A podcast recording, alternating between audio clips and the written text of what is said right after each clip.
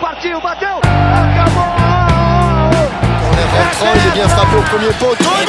Mais que des Zidane Zidane Del Piero! Alex! Andiamo Berlino!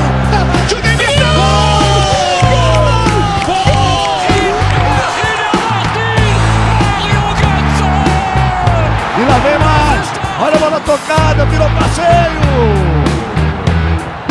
Diretamente do país onde a nossa cerveja seria água para eles, onde cometa cai, os carros filmam e agora recebe a Copa do Mundo 2018. Seja bem-vindo ao Virou Passeio na Rússia, o seu podcast sobre a Copa do Mundo. Eu sou o Felipe Câmara. Eu sou o Lucas Lira. Há alguns minutos da abertura da Copa, você que está ouvindo provavelmente já está vivenciando a Copa como um todo. E o primeiro jogo daqui a pouco é Rússia e Arábia Saudita. E nesse podcast nossa ideia é comentar os jogos e falar um pouco sobre esse mês em que o mundo para, ou quase todo mundo para. E a gente quer ficar aqui imerso no universo da Copa. E a gente tem algumas perguntas, alguns temas para debater. A gente vai ter também algumas sugestões para dar para quem quer acompanhar mais a Copa a fundo. E uma delas é por que a gente gosta tanto da Copa. Então, Lucas, por que, que você gosta tanto da Copa? Por que, que você topou esse desafio de fazer esse podcast? Meu caro Felipe, eu acho que eu até topei esse desafio porque é uma forma de eu é, cultivar esse clima da Copa, é, que eu acho que é tão pouco tempo, é um mês a cada quatro anos. Se a gente não fazer um pouco de esforço, realmente passa rápido e quando você vê já foi. E eu acho que é um pouquinho de nostalgia também, né? É, a Copa está muito ligada com as nossas memórias de infância, com coisas que a gente é, vivenciou com a família, com amigos.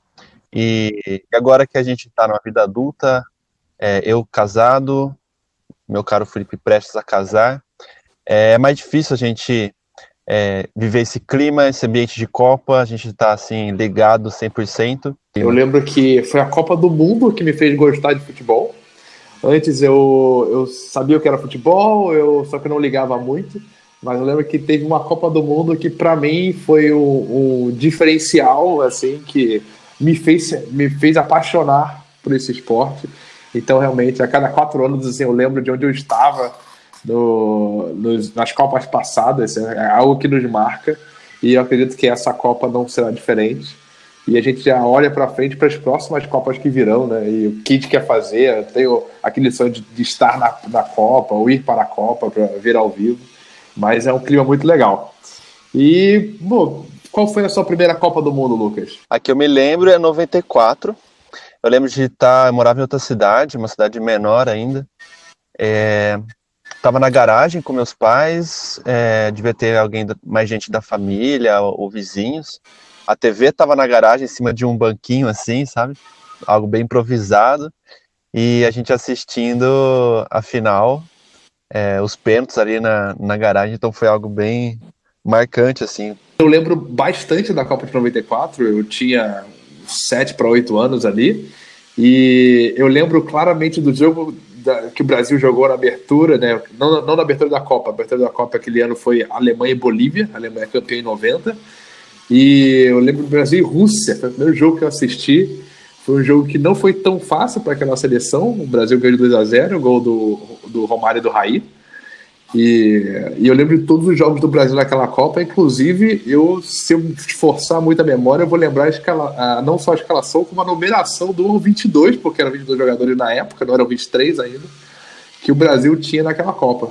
Mas aquela Copa realmente foi muito marcante para mim, e foram realmente jogos memoráveis. O jogo contra a Holanda, 3 a 2 chorado, aquele da Suécia, gol do Romário de cabeça, e a própria final, que foi aquele aguenta coração e, e tantas narrações épicas do Galvão e tudo mais, foi, foi uma Copa assim, inesquecível.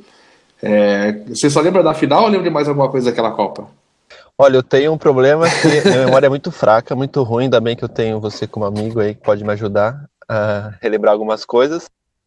Então eu realmente só lembro da final. E aí, a partir das próximas Copas, eu vou lembrando um pouquinho mais, mas não tão, tão bem O- assim uma coisa como você. interessante na, de lembrar a escalação dos 94, é 22. Só teve Tá louco. três consigo, não. jogadores que não entraram em campo. Dois deles, dois deles foram os goleiros, né? O Zete e o Gilmar Rinaldi. Eles não entraram em campo, o Tafarel foi titular durante a Copa inteira. E o Ronaldo, né? Que era o Ronaldinho ainda, o fenômeno. Ele foi o único jogador de linha a não entrar nem por um minuto na, na Copa, no, contra, pela seleção brasileira, né? É, foi um dos únicos jogadores que não participou ativamente, mas estava no grupo. E é engraçado que em 2002, quando o Brasil foi campeão, é, o Brasil geralmente tem essa ideia de geralmente tentar levar um jovem jogador, né, com uma promessa para as próximas Copas, para ele já viver aquilo. Em 2002 era o Kaká. E o Kaká entrou em campo. Ele não, não foi aquele jogador que só estava no grupo, ele chegou a entrar em campo. É, entrou por alguns minutos, eu não lembro qual jogo, mas ele entrou no final de um, de um dos jogos e depois ele foi titular em 2006 e, e tudo mais. Mas é, é, foi uma Copa muito marcante até pelas outras seleções. A Romênia foi longe com o Jorge Raj, a Bulgária do Stoichkov foi muito longe também. E até um dos jogos mais difíceis do Brasil, não tem jogo fácil, né, na verdade, foi contra os Estados Unidos, que era uma seleção que não era levada muito a sério, né? Mas vendeu caro a derrota pra gente. Mas e agora a gente tá na. Muita gente falando que a Copa é o pão e circo, né? Sempre vem esse papo do pão e circo. 2014 a gente teve isso também, que o brasileiro ia esquecer do, dos nossos problemas. Mas e aí? É pão e circo ou é uma festa do mundo que a gente deve participar? Olha, essa é uma questão polêmica, surge em todas as Copas, né? É, mas eu eu não caio muito nesse, nesse papo de pão e circo, da Copa ser pão e circo no, é, Brasil. E eu acho que, assim, se deveria ter sido pão e circo, deveria ter sido em 2014, né? Se a gente tivesse uma Copa que a gente podia mesmo se preocupar com isso e talvez questionar algumas coisas, é, seria teria ter sido em 2014, porque a gente estava aqui tirando dinheiro do nosso próprio bolso, investindo, construindo estádios é, que foram prometidos que seriam é, dado continuidade neles depois da Copa, e o que a gente vê hoje são estádios realmente abandonados e tal. E também questões de desvios de verbas que a gente tem visto no noticiários. Então, agora, quatro anos passados, a Copa na Rússia, bem distante da gente. É... Agora é só entretenimento mesmo, eu acho. Então, você deve curtir como se estivesse curtindo algum outro de lazer, entretenimento, né? Algum outro esporte, algum outro campeonato. Então eu não vejo muito como a Copa sendo põe em circo. Mas e aí? Você agora você falou que já está casado. É, eu vou casar em breve. E quais, quais aí são as dificuldades de, que você vai enfrentar para tentar consumir a Copa, a Copa em louco estando casado? Ó, essa dificuldade começou em 2014, que foi o ano que eu casei. É, poucos meses depois do meu casamento já começou a Copa. E eu não ganhei televisão de presente de casamento e não, e não tinha condições de comprar uma TV naquela época. Mas na, na casa que eu fui morar, que eu fiquei morando provisoriamente Nossa. com a minha esposa por alguns meses, tinha uma TV velha lá. Aquelas TVs de tubo ainda, aquela bem grande, pesada. E eu assisti a Copa dali. Ela tinha uma anteninha em cima, ela, eu tinha que pendurar ela é, mais perto da janela para pegar melhor, mas ainda tinha alguns chiadinhos, então é, 2014 já foi uma Copa que é, eu acompanhei ali de forma sofrível, é, só assistindo o Globo mesmo. E, mas por outro lado, eu trabalhava muito ainda em, de home office em casa, então pude acompanhar quase todos os jogos que a Globo é, mostrou, mas naquela qualidade que eu tava ali, naquela TVzinha ruim. Bom, passou quatro anos. Nossa. Eu ganhei uma, uma televisão de casamento, porém ela quebrou já tem um tempo. Ainda não consegui consertá-la nem comprar uma outra. Enfim, eu tô numa situação mais complicada do que eu estava em 2014, porque sou sem televisão em casa, é, não sei ainda como vou assistir a Copa, ela vai começar daqui 20 minutos a Copa e eu ainda não sei como vou assistir. Eu estou contando com é, a casa dos meus pais, que eu posso visitar e desfrutar um pouquinho ali da Copa da TV deles. O jogo do Brasil é mais fácil, que sempre tem convites de família, de amigos. O jogo do Brasil é mais difícil perder porque o Brasil para literalmente, quando a seleção está jogando. Mas eu, eu, eu me mudei né, recentemente por causa do casamento, então eu tive que colocar a internet aqui em casa. E uma das únicas formas de colocar é, mais baratas é pegando um combo né, de TV a cabo. E nesse combo, por três meses, eu ganhei uh, os, os canais de esporte. Então eu vou poder assistir na TV. Se não, eu assistiria pelo Globoesporte.com ou iria para casa da minha noiva e assistiria de lá nos dias que eu tivesse livre. Mas também a minha ideia também é assistir o máximo de jogos possíveis, porque é aquilo, né? De 4 4 anos é, é uma espera muito grande, até para te assistir Arábia Saudita e Rússia, né? E esses jogaços assim. Mas e aí, quem você aposta que será o campeão? O Hexa vem ou o Hexa não vem? Olha, eu sou complicado falar disso, cara. É, por um lado, a gente torce, claro, o Brasil ganha, mas eu sou daqueles que gostam também de ver, assim, é, tentar pensar de uma forma um pouco mais imparcial, tentando pensar, assim, no, no futebol mundial como um todo, que é legal também distribuir um pouquinho do caneco para os outros para as outras seleções, né? É, a Alemanha, eu espero que não seja, porque senão ela vai alcançar o Penta também. Então, é, Brasil, lógico, primeiro lugar, campeão. Mas aí eu, eu falaria Argentina. O Brasil tem uma seleção muito boa que dá para ser campeão. Mas a gente tem seleções também, como a própria Bélgica e, e até a Argentina mesmo, que no papel você tem muitos jogadores que, que são talentosos, mas quando faz o conjunto não está dando certo. Então, assim, a Bélgica pode ser surpresa se o conjunto der certo. A Argentina tem o Messi, né? Então, o Messi em 2014 ele foi levando nas costas praticamente aquela seleção, como ele sempre tem levado. E a gente tem também a, a, a Alemanha, né? A gente não pode deixar de negar a Alemanha, o que tem feito, mas a Alemanha não tem jogado tão bem nos últimos jogos. A Espanha tem essa questão da crise, né? Acabou de demitir o técnico há dois dias do começo da Copa e o erro vai assumir, então a gente não sabe como vai ser a reação da seleção da Espanha. Então são seleções aí que podem chegar lá, né? Mas é, eu acho que com isso tudo, com o retrospecto recente, o Brasil acaba saindo favorito para essa Copa. Mas tanto em 2006 quanto 2010 a gente tinha seleções também que foram, foram convocadas é, de forma unânime praticamente pelo povo e a gente não chegou lá. Né? Eu ia comentar sobre a França também, que eu acho que vai ser só no papel mesmo. Quando apertar ali, talvez ela decepcione. E tem uma seleção que não chega, não chega a ser uma decepção, Sim.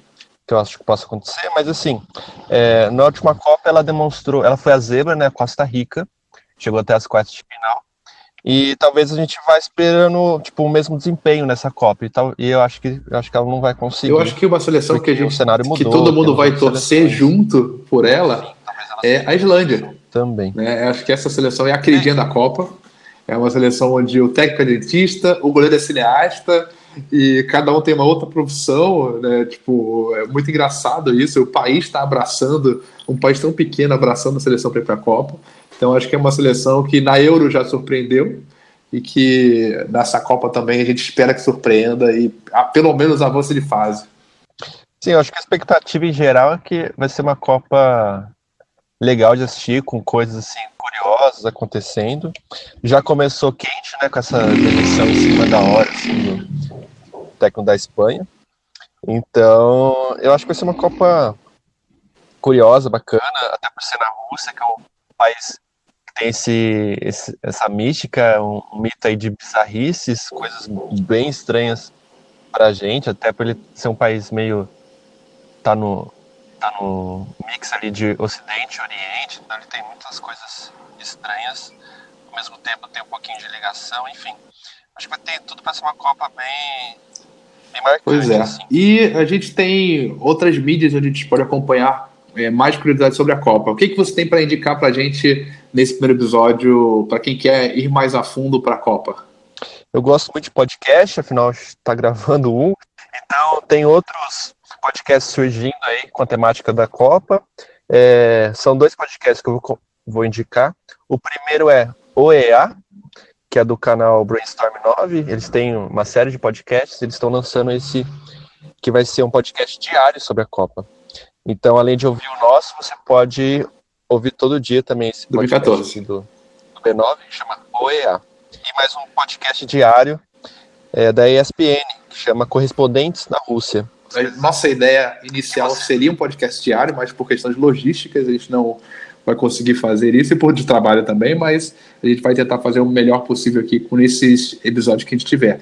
Mas é um outro podcast também, é, que é o Copa Além da Copa, do Carlos Massari e do Aurélio Araújo. Eu descobri eles pelo Twitter e ele já tem feito um podcast toda segunda-feira, né? E, eles analisam um dos grupos da Copa. Então eles vão até o final da Copa analisando todos os grupos.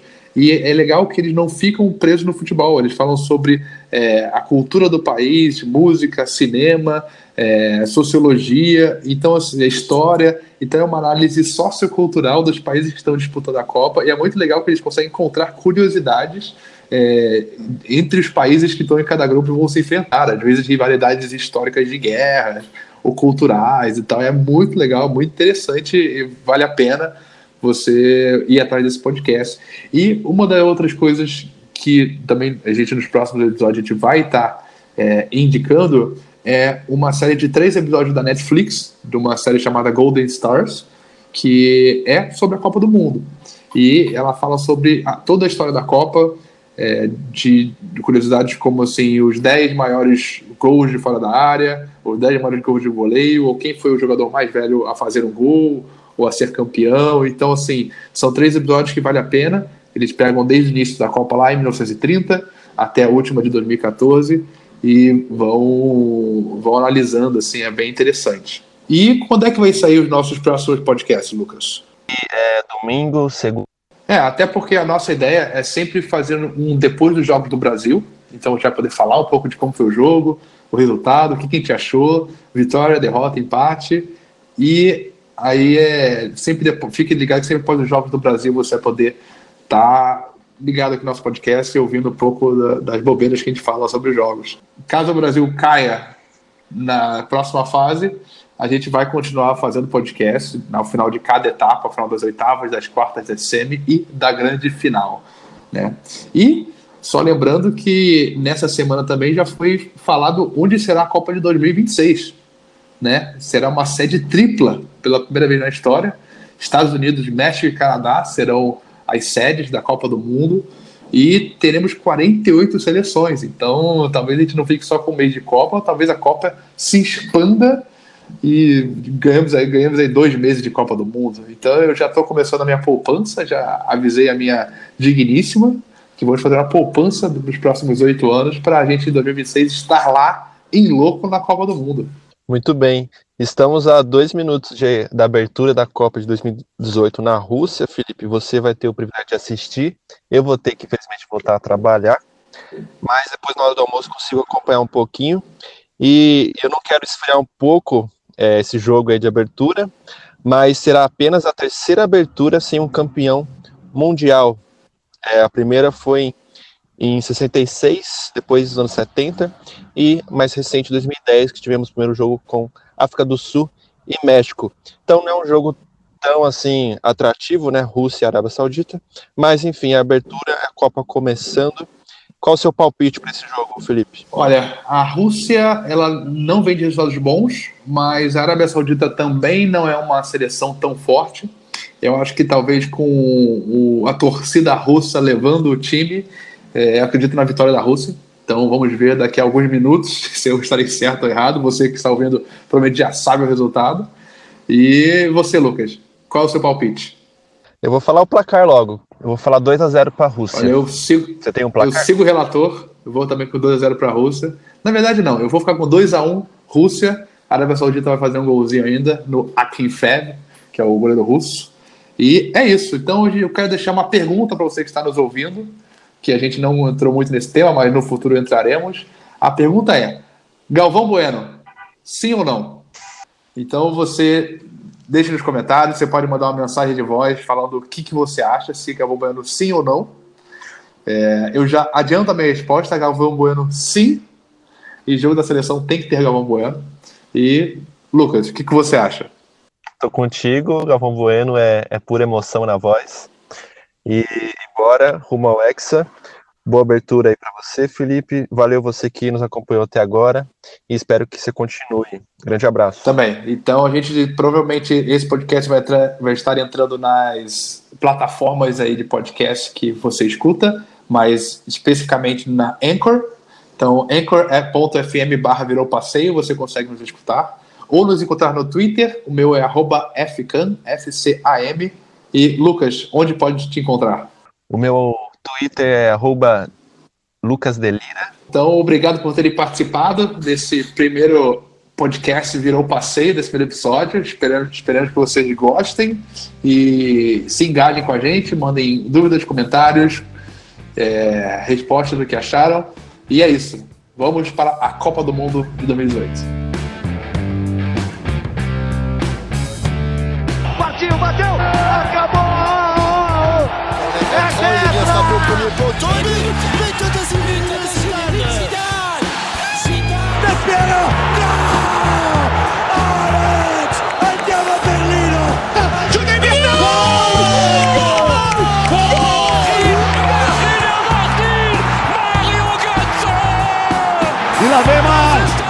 Tocada, virou passeio!